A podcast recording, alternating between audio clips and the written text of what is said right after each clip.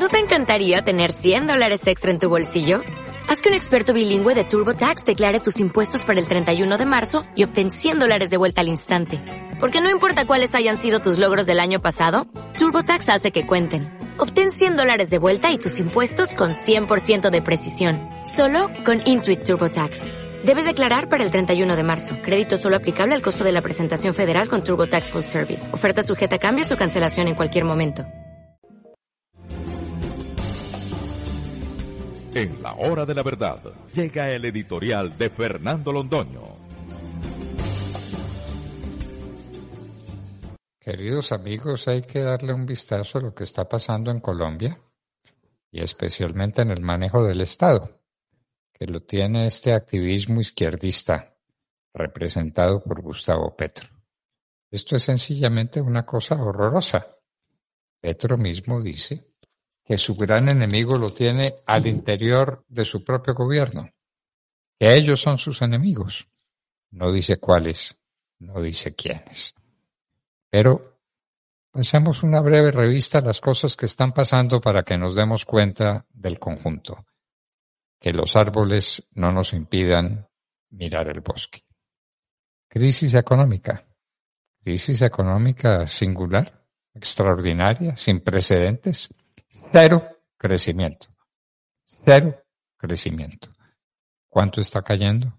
¿Cuánto cae la construcción? ¿Cuánto cae la industria? ¿Cuánto cae el comercio? Todo cae.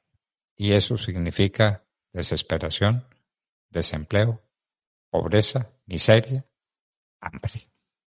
La situación económica no puede ser más lamentable.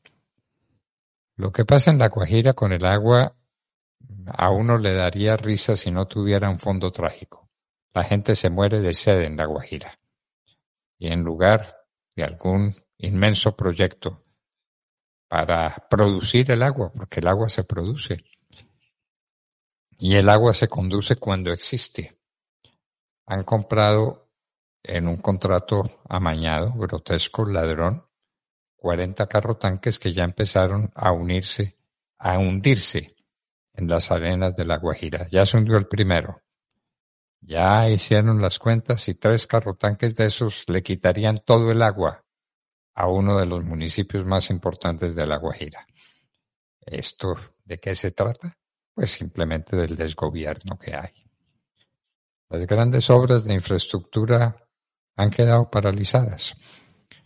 El gobierno se quiere desquitar, por ejemplo, de Antioquia y le está quitando a Antioquia el desarrollo de sus carreteras, que son vitales para Antioquia, claro, para todo el país. Es lo que no cuentan. Petro se desquita de Antioquia, pero a costa del país entero. Lo que está pasando con la educación, seamos francos, que no nos gusta FECODE porque es de extrema izquierda. Bueno, pero enseñen, enseñen matemáticas que no son de izquierda ni de derecha, enseñen literatura, enséñenle a la gente que sea capaz, a los jóvenes, a los niños, que sean capaces de leer con provecho. Las pruebas PISA son cada vez más lamentables. La educación es un desastre y el futuro de nuestros niños es una tragedia. El orden público en Colombia esto viene creciendo a unas velocidades fantásticas. Ya que la gente se atreva a ir a comer a un restaurante es porque tiene mucho valor o porque es muy insensato, porque lo los atacan en los restaurantes en Bogotá. Increíble, increíble, pero cierto. El drama, la tragicomedia de los pasaportes. Esto es inaudito.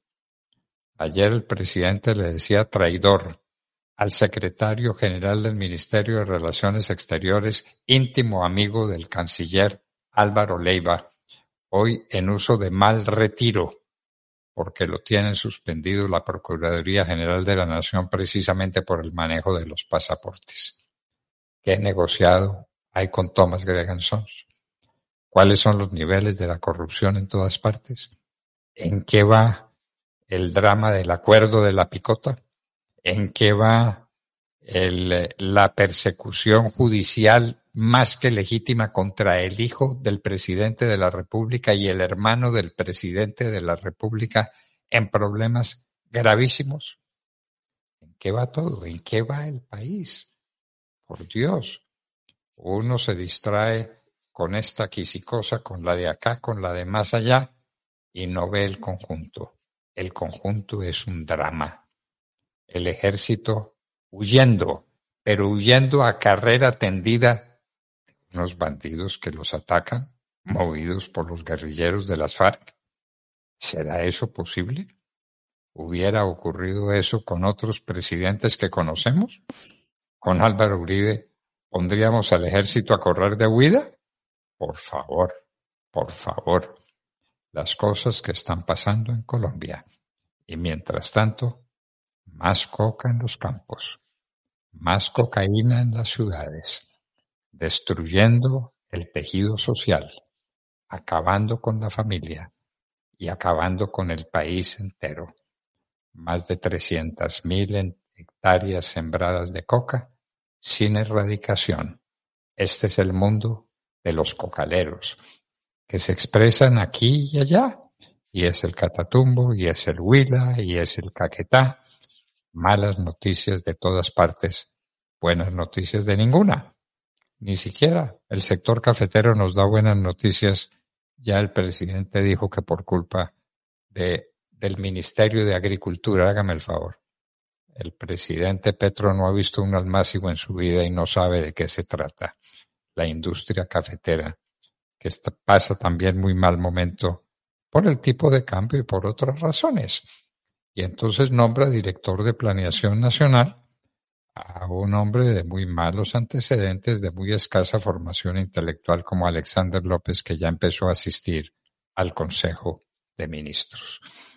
La Dirección de Planeación Nacional, por donde pasaron muchos de los mejores economistas del país, ahora en manos de alguien que dice que es abogado, habría que ver cómo, pero eh, su condición intelectual y su condición moral es conocida por todo el país y esa es la última adquisición del gobierno de Gustavo Petro.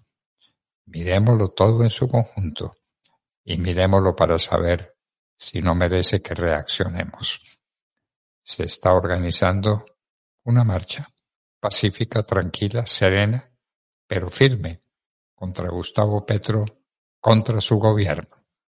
Salir a la calle en paz, pero cuando es tiempo, cuando se puede caminar todavía, cuando el país está unido, cuando no somos una Venezuela que ya declaró a través del inefable Diosdado Cabello que hará elecciones pero sin María Corina Machado.